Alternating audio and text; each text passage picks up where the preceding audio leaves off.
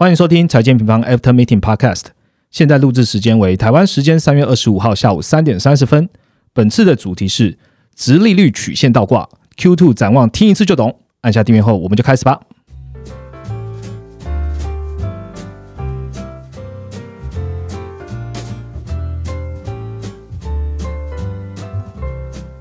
Hello，大家好，我是财经平方的 Roger。呃，过去两周呢，我们非常专注在通膨啊，各大央行启动了这样的升息循环哦，还有最大的外生变数还没有。不是很乐观啊，就是我们的乌俄冲突啊。那美国的达拉斯联邦准备银行的经济学家，他有在说，就是说，如果今年俄罗斯的石油无法恢复出口，那全球经济难逃衰退哦。所以我们在看啊，除了观察这个通膨啊、油价还有央行的动作之外呢。景气风向球就是我们在讲的直利率曲线哦，这叫长短天气利差啦，就是我们今天要聊的主角喽。怎么观察这个指标呢？所以我们请全球市场研究员 Viviana 来跟大家聊聊天啦。Hello，大家好。好，每次跟 Vivi 一起录这个 Podcast 就会觉得很安心。因为那个 Vivi 都会把今天要讲的内容呢，全部一字一句的写到我们逐字稿里面哦。那其实也是担心，就是说有没有什么没有讲到的地方啊，所以就自己写下来会比较我们自己安心啊。然后听众朋友也听到，也是一个我们完整的一个内容。Vivi，你你愿意把你这个逐字稿直接贴在社群给大家看吗？我因为看到蛮多用户其实都会自己整理耶，对，但是听完自己整理，嗯，所以你希望是用户整理吗？我觉得如果有机会啊，也可以啊。对，我们看一下，如果用户希望看到我们就是真的精心准备的这样的逐字稿的话呢，欢迎在下方评论或者在社群这边呢留个言，然后让我们知道这个逐字稿到底对你们是不是很有帮助的哦。那我们再来看一下用什么样的方式来跟大家见面。好，那今天我们就直接进来主题哦。刚刚已经聊到了嘛，呃，我们这一集呢会先讲联准会开始启动了升息循环之后呢，呃，美国的公债十年期的殖利率啊，在录音的时候约莫在二点三 percent，那短端的殖率也在攀升，那长短利差呢低于二十 BP，所以市场都在讲会不会倒挂。那我们也出具了一篇的快报，那这个快报的名称叫做《美债长短利差将倒挂》，你更应该关注十 Y 减三 M。哇，这听起来十 Y 减三是什么？等一下会好好来聊一聊。我们从历史的资料和现在短端的流动性来看，真的有出现衰退问题吗？第二 part 呢，我们我们来聊一下。除了看风向球，就是直率曲线之外呢，即将进入最关键的二零二二的 Q two 了。我们对于通膨啊，通膨下的这个全球投资趋势有一些想法跟见解。在进入到三月二十八号的全球经济展望的课程之前呢，有一些想法要透过 Vivi 的脑袋跟 Vivi 的嘴巴来跟你分享喽。那我们就开始今天的主题吧。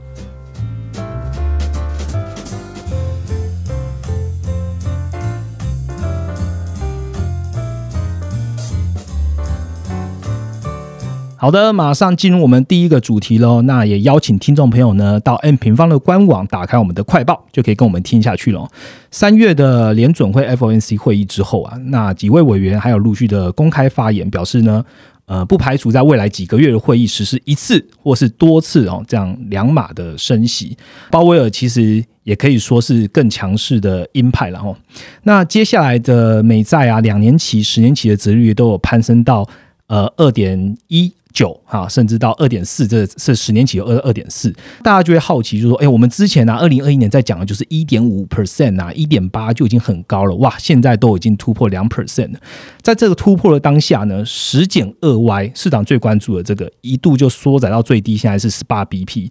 还没有倒挂。那先请 B B 简单的说明一下，为什么要观察这个美国公债的短端跟长端的值利率呢？好。公债它其实就是分成很多个到期日嘛，那有一个月、三个月、一年、两年，甚至到十年、二十年、三十年这么久的一个长债。所以呢，这是我们简单来去区分说，公债它有一个短债跟长债的差异。那在正常的情况下面啊，它的一个到期日越长的一个公债，因为它的持有的期间是更久，所以投资人照理来说，他会需要有额外的一个风险贴水嘛。嗯，所以呃，正常来说，在这样的一个情况之下，长天期的一个公债值利率通常是会高于短天期的，所以一个正常的一个殖利率曲线，它应该是要呈现一个正斜率的一个走势。所以我们在讲说殖利率曲线倒挂，就是指这个短天期的殖利率反而是高于长天期，就是长短利差翻覆的一个状况，导致说殖利率曲线它反而是呈现一个负斜率的状况，就是我们常我们在讲的殖利率曲线倒挂。那这个部分其实大家可以去参考我们的呃网站上面的动态图表，里面有一个殖利率曲线的一个专区。那我们整理的其实也不只是美国啦，还有欧洲其他各个国家它的一个各个天期的一个公债殖利率，它在殖利率曲线上面不同时间的一个变动。那呃好，那回来讲一下这个长短天期啊，就是说通常越短天期的一个殖利率啊，它是。越纯粹的，就是在反映政策的一个利率。那越长天期持有的一个期限越长的，它其实除了政策的一个预期之外，它更多要去反映的是景气跟未来通膨的一个预期。那通常我们会以三个月或者是两年期作为是一个短天期的代表来去看政策利率的变动。那十年期这样子长天期来看景气的一个预期跟通膨预期的变动。那有人也会看五年期的，就是呃，这也就是根据说你想要观察的一个景气周期的一个长度来判定嘛。那因为呃一般来说。呃，经济的一个周期，短短周期我们会觉得说是三到五年，但是长的一个大循环可能是十到二十年，所以通常比较多人看的会是在十年期的这个部分。嗯，所以将长天期跟短天期的一个利差相减的。的一个值率相减得到中间的这个利差，它就可以更直接去看出说，现在市场上对于景气预期的一个变动到底是怎么样。那通常我们会看到这样子直率曲线倒挂，通常都是发生在比较是陌生段的一个部分啊，就是说当央行的一个升息开始影影响到市场对于景气的一个预期，也就是说短天期它上扬，而长天期开始走缓，甚至开始下探，而出现这样子的一个倒挂现象。嗯，好。B B 用了一点时间跟大家分享，就是长短天期我们是怎么样看。其实有在，如果你已经跟 N 平方是一阵子的听众朋友，你应该有很认识这个长短天期利差的这个图表哦。好，我们来很快的带入主题。呃，我们在讲直率曲线，一直在讲的就是市场经济衰退啊，它是一个可靠的一个。预测的指标哦，那其实听到倒挂这两个字也不是第一次听到了啊，过往就是二零一九年啊、零八年啊，其实都有遇到这样的情况哦。那我就来问一下 V，我们从历史的经验来看，倒挂之后啊，经济衰退发生的几率大吗？历史上，呃，市场盯得最紧的的一个利差，在殖利率曲线上面，应该就是十年期间两年期十 Y 减二 Y 嘛。那其实从过往的经验来看，几乎每一次十 Y 减二 Y 这个利差翻覆之后呢的大概半年到一年，都会发生一个全球的景气衰退。但我其实觉得到现在啊，十 Y 减二 Y 的这个指标，其实有可能它。就是被投资人已经盯得太紧了，所以它似乎是有一点点就是一个动量的效应，也就是说它快要倒挂的时候，反而就会真的被交易员吹得到，真的就去倒挂，所以又是预期被实现的。对对对对对，就是一个自我实现的状况。其实其实像二零一九年啊，它也是呃快要碰到倒挂的时候，就是有加速去倒挂，但是呢，它其实真正倒挂的一个形态只维持了三天而已。嗯，那呃你再往前看零八年跟两千年，它的倒挂其实都是更。长的，而且他甚至是一次倒挂之后，再再第二次的一个倒挂，才去确立这件事情。那呃，好，那我们回去看上一次的一个倒挂，就是一九年发生的那一次，确实我们在。二零二零年的时候也看到一个全球景气的衰退，可是这是因为疫情的一个外生冲击，对它跟实际上倒挂的一个关联性是不大。那我不知道大家还记不记得那个时候，呃，二零二零年初还没有发生疫情之前啊，其实市场是呈现一个全面向好，对一片向好、全面看多的一个状况。那这个其实我觉得不只是在情绪面，实际上你去看经济数据啊，我们知道就是制造业在一八一九年被贸易战打下来之后，其实大概一九年就是就是已经。筑底完成，然后接下来就是要往上走的一个阶段嘛。那再加上说联准会一九年启动一个降息的循环，让整个长中期的一个景气也是重新的一个 reset。所以当时呃二零二零年年初的时候，大家都是在讲说大循环跟小循环都都重启的一个状况嘛。所以全球景气是走向复苏。虽然说后来因为疫情有在就是二度的被打下去，又再再做一个探底的一个动作。但是我们现在回头来看，反而是创造出一个很好的买点。所以，呃，当时你去看的话，他没有发现，就是没有发生是说过过往就是倒挂出现在陌生段之后，经济会进入因为这样子的一个倒挂进入一个衰退的现象。那我觉得这个还有另外一个原因啊，就是说现在这个十 Y 减二 Y。其实也不只是投资人盯得很紧，央行它也很紧盯的这个这这个指标，所以当时一九年的一个长短天气利差一旦出现倒挂之后，联准会就马上进行了一个预防性的降息嘛。嗯，这个我想要额外再多问一下哦，一九年的倒挂，联准会马上就启动了降息，那为什么在前两次，就是我们两千年啊，然后零五年那个，并没有马上启动呢？哦，这个其实就是跟它是不是还有一个货币政策的空间是有关啦。就是一九年那个时候通膨其实没有太高嘛，但是呢，呃，两千零零六零七的时候跟两千年的一个通膨其实都是已经超标的状况嘛，所以相相比来讲说，其实一九年联准会它是有这个余裕去做一个降息的动作。那当然你回来现在看，现在通膨。七点八个 percent，嗯，所以当然市场会担心说，真的发生这个倒挂的时候，是不是央行有这样子的一个余韵去呃，成就是去把这个利差做个反转的动作？嗯，好，谢谢 V 帮我们解释哦。如果你现在打开我们最新的快报呢，我们其实大概也呃讲完过去二十年来的一个比较，嗯。啊，十年、二十年的比较了。那除了看我们的就是所谓的十 Y 减二 Y 的公债利差，呃，最近如果大家有在 follow，就是呃联总会的一些动态，还有一个说明，官员又说明说，看另外一个数字了。他们看到的是三个月和十八个月的远期合约之间的利差，那就代表着这个指标呢，目前并未出现这个衰退警讯哦，所以他们把这个天期看得比较短一些了。哎，明方在这一次的快报也提出来，还可以观察另外一个我们。认为也蛮具代表性的一个指标，也就是我们的十年期减三个月期的公债利差。为什么这一次会特别看这个指标呢？B B。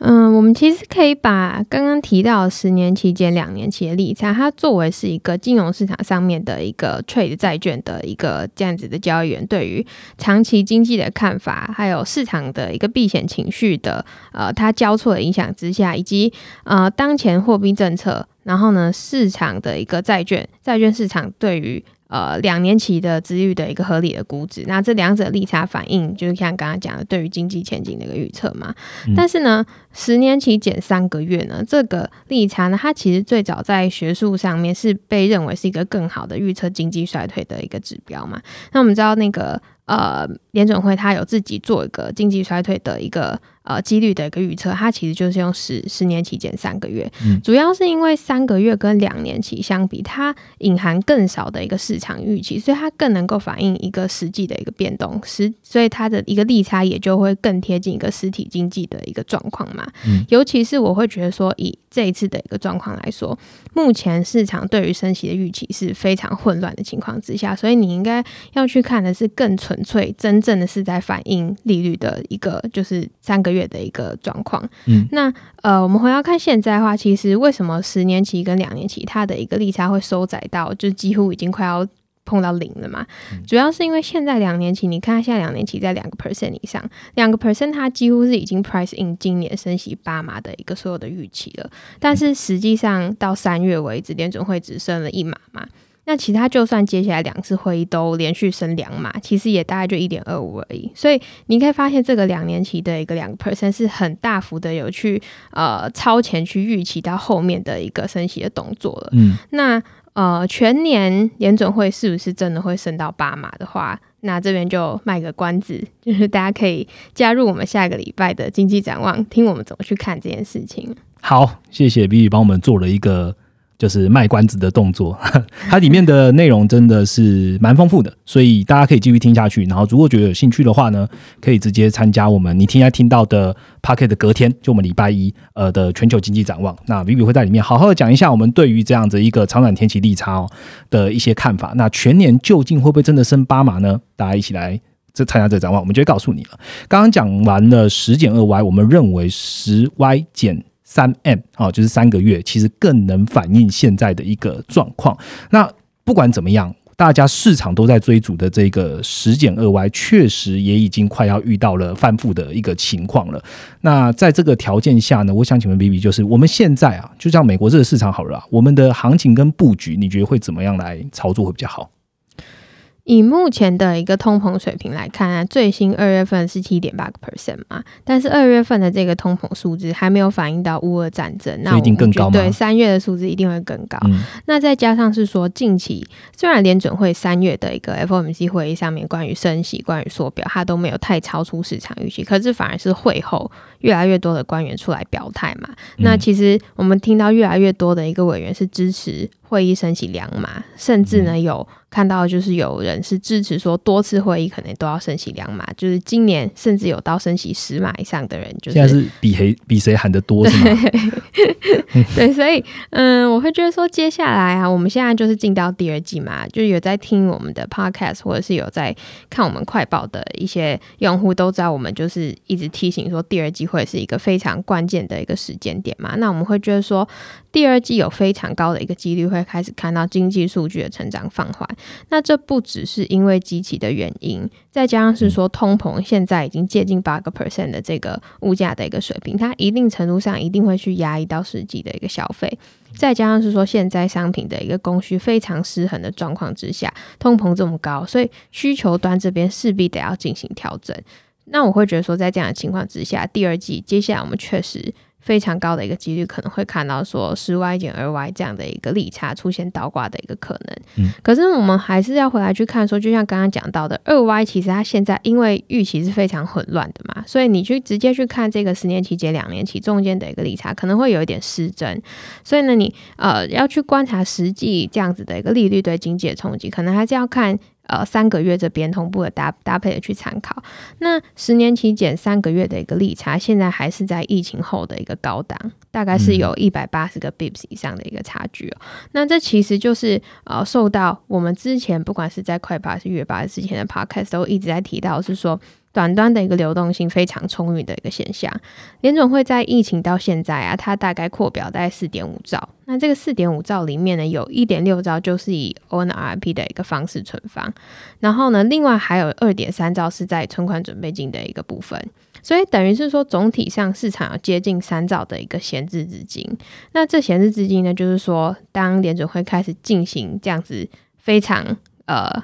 高压的一个升息的时候，它其实会是。有一个三兆的一个缓冲，所以如果呃我们要在看到一个经济衰退的一个前提之下，就是说流动性这边一定是会有一个很大的一个问题出现。可是不管我们现在去看一个 FI 跟 OS 的利差，或者是银行的一个放贷，或者是说企业融资，还是现在违约率的一个状况，其实都还没有看到一个大幅紧缩的现象。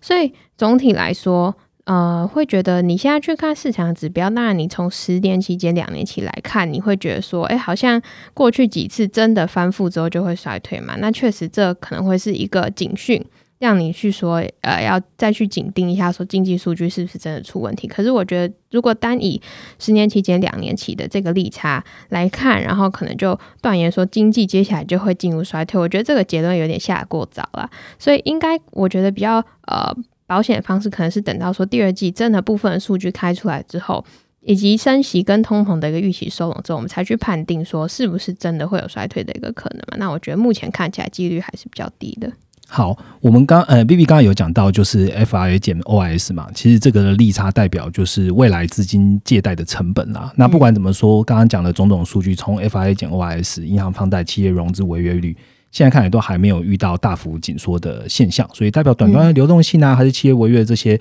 风险还是没有那么大，所以大家可以来持续来观察。那重点是可以到我们的呃全球基金早上这边来好好听一下，就是说，那你该怎么样去做？在这样的状况下，你该怎么样去做布局啊？我们刚刚第一个主题大概讲完了，那。推荐大家直接到我们的快报来看，你就会搭配的图表加上 Vivi 的解说，那会帮助你更好的吸收哦。好，那从这一篇快报，我们来看到了利差啦，然后短端流动性之外呢，我们怎么样都还是会遇到了二零二二年，我们出二零二二年一开始啊，我们就在讲的就是关键 Q 度终究还是会到来的。我们应该特别观察哪一些数据来做接下来的资产配置的布局依据呢？我们下一个主题来聊聊喽。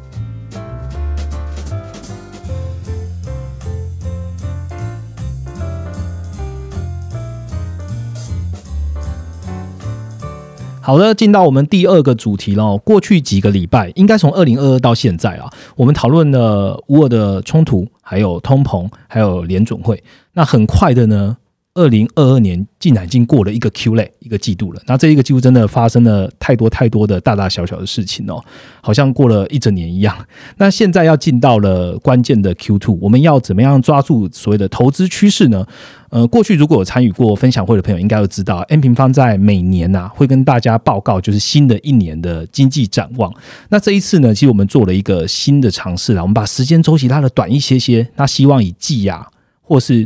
每一季，然后为周期，那透过就是影音啊或分享会的方式，用系统性的、及时的跟大家解读全球的经济。那这是为什么我们在呃二零二二的 Q two 推出了这个全球经济展望。那这次展望的主题呢，叫做通膨严峻，升息下的全球投资趋势。那主讲人就是 Viviana，所以请 Vivi 来跟我们说一下好了，跟听众朋友聊一下为什么要办这个季展望。好。嗯，其实我以前在机构待的时候啊，机构通常就是每每天一定早上就会开盘前会有个晨会嘛。嗯，那除了晨会的时候，我们可以透过这样面对面方式跟经理人啊，或者是其他分析师沟通我们的想法之外呢，另外可能还有就是呃双周会、月会等等，这样就是非常定期的一个 platform，然后来去沟通说每一个。部门的一个 view，那因为呃机构它可能就是有总金嘛，然后又有呃海外又有债券，然后又有产业有个股，所以我们需要这个平台去沟通。然后另外可能还有甚至说不同子公司的 view 可能也都不一样。那 sell side 的部分的话，可能就还会有定期的对外的他们的一个投资人、他们客户去做一个展望的提报嘛。那以 N 平方来说，我们的投资人就是我们的用户嘛。那我们对现在来呃讲说我们的用户的话，我们提供的一个报告的一个频率，可能就是我们每周会两到三篇的一个快报。那每个月会有一篇的一个同整的一个月报，投资月报。那其实在这个呃快报跟月报里面啊，我们要 cover 了五大经济体，还有之外的一些骨灰价、原物料这些商品。对，所以。其实它的内容很多又很细，然后我会觉得说，其实它缺乏，如果是缺乏一个定期的一个系统的一个整理的话，可能呃我们会担心啦，是说是不是没有办法极大化，就是这些资讯对我们的用户的一些提供他们的一些效用这样子。所以，呃，过去来讲说，我们其实就像 Roger 刚刚提到嘛，分享会或者是去年我们办了。呃，总经的一个论坛，大概都是一年办一次。那我会觉得说，我们讨论之后也觉得说，这个频率是不是不够高？是不是可以再更高一点？因为呢，再来就是说，我们做总经分析啊，其实也不只是总经分析，甚至说产业或是个股分析，做所有的分析都是，我们只能就是不断的从。现阶段我们可以获得到的资讯去做一个最好的判读，但是当然很多事情是没有办法去预测到嘛，像这一次发生的一个乌俄冲突，所以我们只能站在一个循环的角度，由大方向的一个预测，然后借由每一次的一个数据啊，去确认它的一个方向、时间点以及可能的情境。那我会觉得说，这个这这样子的一个状况，其实有时候用文字的一个报告跟用户去沟通的时候，其实会怕会不会有。比较不清楚的地方，所以我们也希望说，这一次可以透过这个机会，说试试看定期的，像是每个季度都能有这样子的一个直接面对面的方式，跟用户把我们的一个 House View 去同整的跟大家好好的讲一次。嗯，我觉得现在这个时间点是一个非常好的时间点刚刚讲了二零二二的 Q one，其实经历蛮多事情哦。呃，央行陆续开完会了嘛，那通膨的压力越来越高，全球已经开始升息，就是用处理，就是做升息循环来对抗通膨了。那二零二一大家也知道表现很好，所以机器相对来讲很高，所以我们认为啊，就是接下来的 Q two 啊，是一个非常特别的关键时刻。所以 Vivi 做了呃整个三个大的面向，要来跟听众朋友好好聊。那我就。借由 podcast，先来跟听众朋友说一下吧，我们会准备什么样的内容？好，这一次的展望啊，我会觉得说。就是刚好它时间很关键嘛，因为说疫情到现在已经经过了两年的时间嘛，市场的一个资本市场的 party 也 party 了两年。那我们觉得说今年跟过去两年相比，会遇到是比较多的难关，但 Q one 就已经遇到很多了。另外再来就是说，站在基本面的角度啊，我会觉得说今年也会是一个很重要的一年，因为它同时是一个很多循环的一个转折都会在今年去发生。所以这一次的转望，首先呢，呃，第一个 part 还是会。用一个比较 long term，可能会是一年以上的一个看法来去看，说我们现在站在长线的一个景气循环上面，我们的定位到底是在哪里？那我们知道说，去年新兴市场已经开始升息了嘛？那今年三月的时候，美国也正式进入了呃疫情之后的第一次升息。甚至到呃最新的一个市场预期，连欧元区都开始有可能在今年年底的时候升息了。那全球的一个升息循环都是正式的已经展开了。那在这样子流动性收紧的一个环境之下，我们要注意什么？跟嗯，其实过去你回去推每一次升息循环，当年欧洲也都开始紧缩的时候，基本上都是在景气的尾声嘛。那我们也会在这一次告诉你说，是真的是这样子吗？那那再来就是说，实际上景气的一个循环啊，扩张、趋缓、衰会、复苏这四个象限上，我们去年在呃下半年的时候，正式从一个复苏期进入到一个扩张期嘛。嗯。那今年的话，它非常高的一个几率就是会往趋缓的一个方向去移动。但是趋缓，呃，如果真的进入到趋缓期呢，那它会是一个软着陆吗？还是说它就是趋缓，然后再衰退呢？到一个新周期呢？还是说，呃，长线来看的话，我们觉得这个定位是怎么样？我觉得会是这一次展望要跟。跟大家去聊的一个非常重要的一个重点。好，既然都已经讲到了长线进入了升息循环啊，其实 N 平方在你们听 Pocket 的这一周啦，哦，这已经在有动态的更新我们部落格有一篇文章是。各大央行货币进程，所以大大家可以直接到资讯栏的点击连接就可以看到，我们在上面更新了几个成熟市场还有主要新兴市场的央行货币政策，一路到二零二三年的预测的升息的路径呢。Vivi 可以帮我们更新几个重要的经济体的路径吗？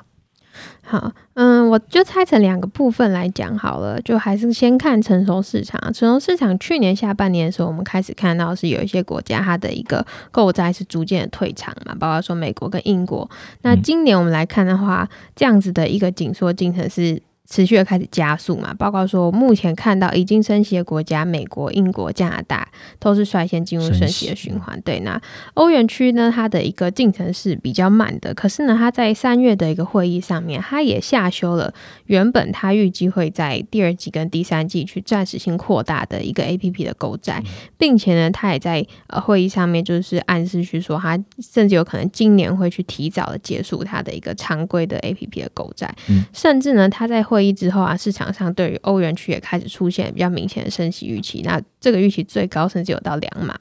所以可以发现到短期，呃，我们看到三月到现在的一个乌俄冲突啊。为原物料的一个市场来带来一个非常大的一个不确定性嘛，所以呢，成熟市场央行他们都是以控制通膨来作为他们一个主要的一个政策目标，所以去加快他们这样的一个紧缩的进程。而新兴市场呢，我会觉得说，相反来看，新兴市场它虽然比成熟市场更早进入升息循环，我们知道它是去年上半年有一些国家就对就开始升息了嘛，可是呢，它这边的压力却比成熟市场还要大的很多，因为。我们可以发现，是从这些央行他们的一个呃声明啊，他们的谈话，会可以看到说，成熟市场的央行，它其实可以先放下经济成长这一块的 focus，而去先去控通膨的这个部分。可是新兴市场反而不行，因为呢，新兴市场它今年除了受到是说有一个海外利差跟通膨的压力之外，它在这一次的一个制造业周期的下降段里面，它的基本面压力是更大的，所以会导致说新兴市场，我们看到它的货币政策是。比较是两难的嘛，所以呢，呃，因为叠加是说乌俄冲突这个变数啊，让这些央行它的一个政策要去转向难度又更高了。所以今年我们去看新兴市场，我们预期多数的一个国家应该会是延续它的一个紧缩步调，那也有更多的一个经济体可能会在今年加入一个升息的行列。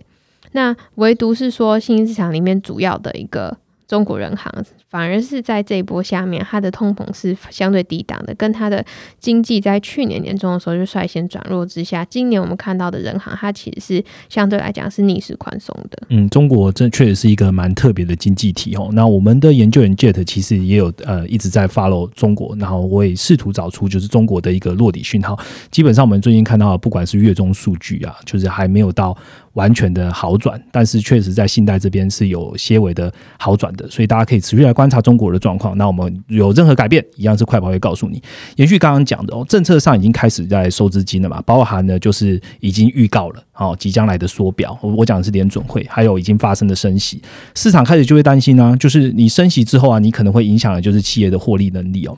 二零二一年的 Q4 哦，我们在。今年的第一季由大家去讲一下企业的财报，我们的评论是忧喜参半。那下个月也就是四月啦，会迎来就是第一次的二零二二年的 Q one 的财报。那 Vivi，你觉得企业会不会面临到一些违约的风险，然后影响更多中期的获利能力？好。这其实也是这一次展望跟大家想要在第一个 part 去聊的嘛，因为我们知道说，一直到去年目前看到的呃去年 Q 四的财报为止，目前数字都还是开得很漂亮。可是呢，今年 EPS 的增速是还会开始看到一个明显放缓的嘛，我们。去看它的一个财务预测，第一季跟第二次的一个 S M P 整体的一个 E P S 的 Y O Y 表现，分别是八 percent 跟五 percent。嗯，去年整年几乎都是双位数的一个成长，而这个八 percent 跟五 percent 呢是。在乌俄战争开打之前的一个财务预测，对，所以接下来我们四月会开始看到，就是呃第一季的财报会慢慢开出嘛。那我会觉得说，第一季的财报它开出之后，一定会有出现一个明显的下修，只是说这样的一个下修是不是足以造成企业开始看到违约的风险？这也是在这一次的一个展望里面会提出几个为什么我们以总体来看，我们觉得可能几率是比较低的原因。除了我们刚刚在第一个 part 在聊呃，利率曲线倒挂时候提到的一个短端流动性之外，还有就是在信贷周期的一个角度来看呢，我们对于这样的一个违约风险，我们怎么去解读，都会是啊这一次展望的一个 part one 想要跟大家聊的一个重点。好，那除了刚刚讲到的企业的。呃，违约的可能，还有企业接下来我们要观察获利能力之外呢，一样升息的循环下面啊，我们第一个主题就已经讲的是。美债值利率，那长债的部分一直往上攀升了。那二零二一年呢，其实到现在哦，这样子一个一年多的时间，已经经历好几次，我们遇到就是哎，值利率曲线开始拉高，那造成就是投资股市的机会成本提高。这个我们在去年开始也不断的跟用户做提醒哦。那当今天这个情况发生的时候，可能就会引发市场的修正。那可能会拉回的状况，那现在看起来通膨会持续，生意循环又开始了，这样的一个状况啊，美美债值率还是持续高涨的话，对于资产配置会不会有什么影响？股还是优于债吗？还是各个产业还是区域要怎么选比较好？好，这个可能就会是在第二跟第三 part，我们在展望里面会想要讲的嘛，就是在第二跟第三 part，我们会相对去聚焦在今年中短期一到两季的一个看法上，因为大家最关心的，可能现在来看，可能还是停滞性通膨，嗯，以及我们刚刚讲的利率曲线倒挂、利率攀升的这样的一个风险。那中短期来看，确实我们在经济上面看到是一个比较大的一个风险存在，包括说过去两年的一个 overbooking 啊，然后供应链的一个危。机在今年都会被重新的拿出来检视。那呃，也就是说，过去两年哪一些产业它可能是有出现过度膨胀的一个效应啊？就是说，今年需求当它真的退了之后呢，就是海水退了，就知道谁没穿裤子嘛？谁知道谁库存多？对对对。那另外呢，就是在通膨的一个部分啊，这一次乌俄冲突可以看到三月的一个油价又被在往上推了一个位阶嘛？那目前来看，我们觉得说油价。整个一个国际原油市场，它的基本面是怎么样？那油价现在的一个水平到底是有没有 overshoot？跟它对通膨的一个影响，我们到底怎么看？以及在最后最后呢，我们去看说，呃，今年以来到现在这一波股价修正下来啊，其实相对来讲，二零二二年我们不像去年会看到一个是财政的一个大力放水的一个支持，那货币政策也开始转紧缩，以及经济在这么高的一个基期底下，应该很难再去大幅度的超越去年的一个表现。那今年的一个动能到底在哪里呢？我们这边小小的剧透一下，就是我觉得说，其实这一次中国它是一个整波的一个非常领先的一个指标，尤其是在去年中国经济其实它已经领先在去年年中的时候就开始走弱了嘛。可是你反过来看，嗯，欧洲、美国、台湾则是一路的望到年底嘛，台湾就是望到现在嘛。所以今年来看呢，我们觉得说。这样的一个周期错位现象会更为明显。那中国呢？其实最新二月的一个月中数据其实开的很好，对。可是呢，后续我们去展望全年，我们要怎么样去确立说好？那现在第一季可能就是中国的一个底部的一个状况，我们都会是在这一次的展望要去跟大家分享的。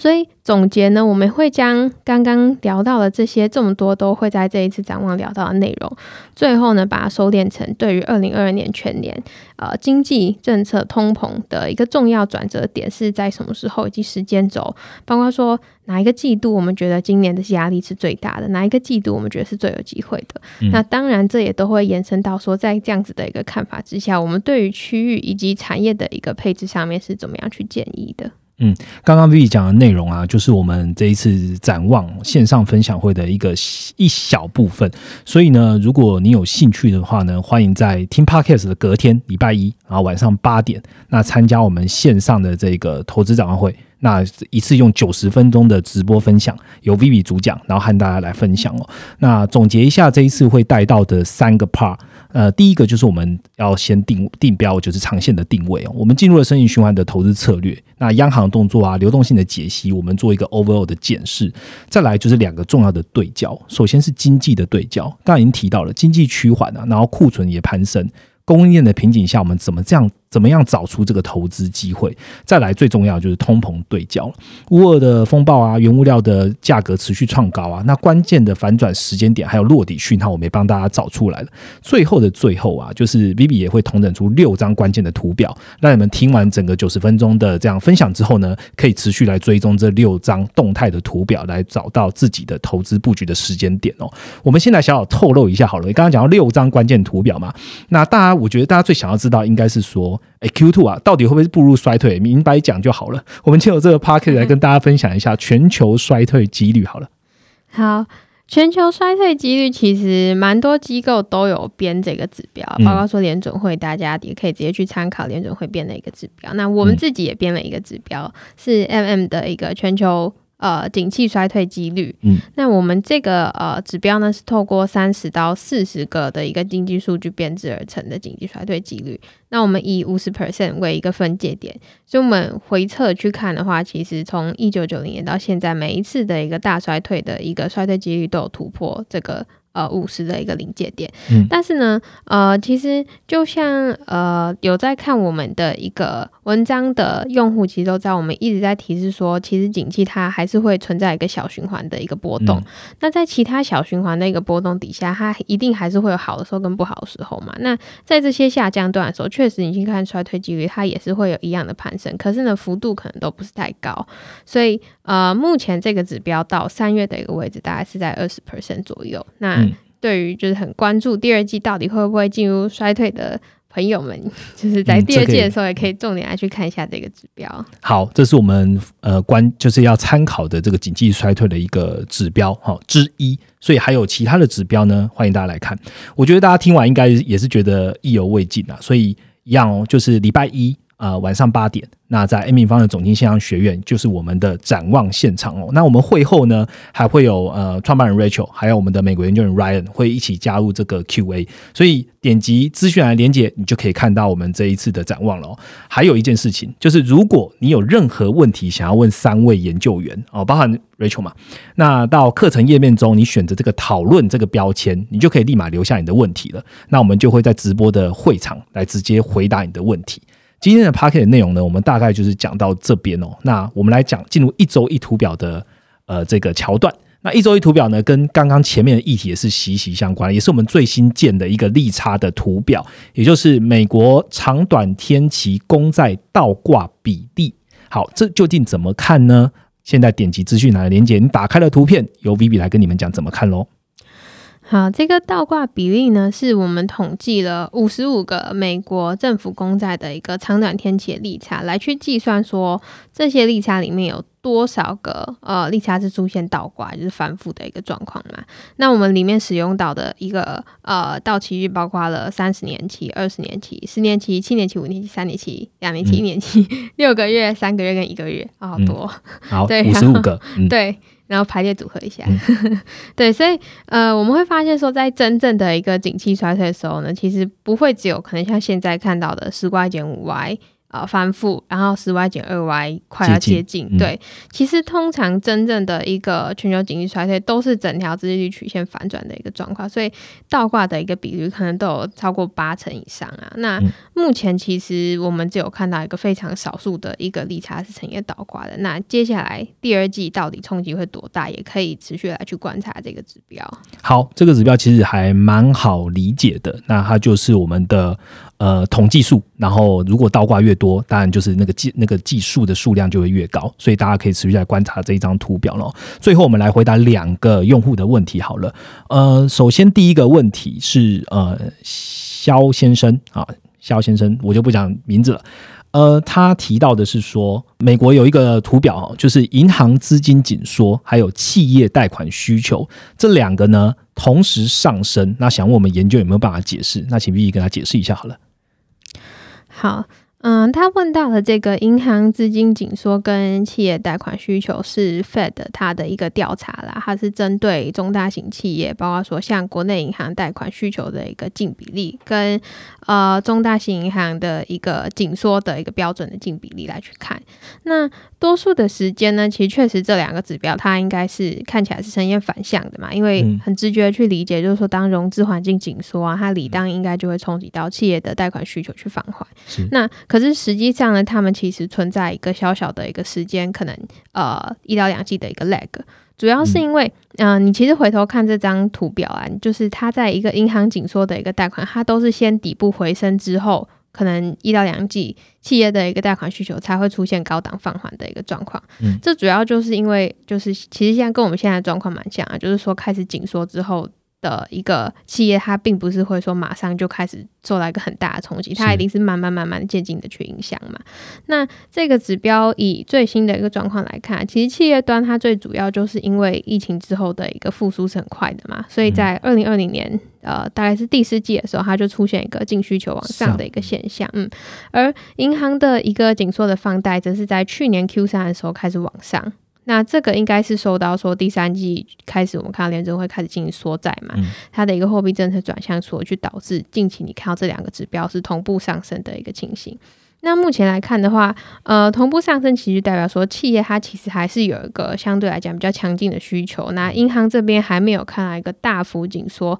它的一个放贷的状况啊，只是说后续呢进到第二季之后呢，当呃我们刚刚提到经济增长的一个放缓啊，它可能会。一定会是说做一个小幅度的压抑到企业端的一个需求啦，但是只要这个银行这边它没有出现一个大幅度的一个紧缩，它整个一个企业活动就还是有可能会持续扩张的。那这又关乎到就是一开始我们提到的流动性它是不是够充裕的一个问题了。好，这是我们第一个回答的问题哦。好，第二个问题，第二个问题是针对我们每日的短评啊，其中有一篇是日本公布的 CPI 嘛，那我们有说，呃，日本的二月 CPI 年增多少，然后日元贬破一百二十大关这样子。那有一个用，呃，当然我们里面内容有讲到说，呃，调调降这个通讯费啊，那会让这个通货膨胀会比较有所缓解。那有一个黄先生，呃。黄先生或黄黄先生，那他就提问说：“哎，调降通讯费就可以影响整个通货膨胀吗？”问号问号这样。那我们请 B 跟大家回答一下好了。好。这其实你去看每个国家 CPI，它的结构可能都有一点点不一样嘛。像美国，它可能就是房租占了一个很大的比重，可是房租在新兴市场里面，可能它的影响就不是很大。那这每个国家都不太一样。那这边提到了日本啊，日本它为什么现在的一个 CPI 是很低啊？其实你就直最直接就去看它的贡献度好了。这一波原物料涨很凶，那日本的 CPI 里面，它原物料确实有涨到嘛？你去看它的一个细项里面，它的能源。啊，或者是它的一个电费、水费里面的一个项目，它的一个年增率是呃十五点三个 percent，可是它的权重大概是呃七个 percent 左右，所以它整个权重调整之后，它对这一次通膨的一个贡献度大概是一个 percent。那这个一个 percent 呢，确实以日本来说是一个相对来讲是很高的一个水准啊，就是它呃过去它的一个能源价格是没有这么这么大对这么大幅的传递到就是。呃，消费者消费，嗯，可是呢，刚刚提到的一个调降通讯费啊，就是说你去看它的一个运输跟通讯这一次的一个 CPI 里面，它的是年减七点四个 percent。可是它这个运输通讯的权重是十五 percent，比刚刚的讲到的能源啊、水电，它的一个权重还要大的很多。所以它反而这一次呢，因为通讯费调降，它对通膨的一个贡献度是负贡献一点一个 percent，所以跟前面正贡献一个 percent 就是完全被抵消掉了嘛。所以会导致说，其实日本好像原呃原物料价格大涨，可是它的 CPI 相对来讲是没有太大的反应。嗯，所以我们其实要讲的就是它的。呃，通讯费调降之后，其实抵消能源上涨的这样的一个效应，然后所以用户可以来直接看。为什么每次 CPI 公布的时候，我们都去猜细项？其实目的也是这样，让你知道其实发生的到底是来自于哪一个产业，或是哪一个现、哪一个状况产生的 CPI 的高涨。这样好，那今天呢，就是我们 Podcast 的主要的内容了。那喜欢我们的内容呢，麻烦在下方留言，让我们知道。那也邀请各位听众朋友参加我们隔天三月二十八号的全球经济展望。那我们就直播场见喽，拜拜，拜拜。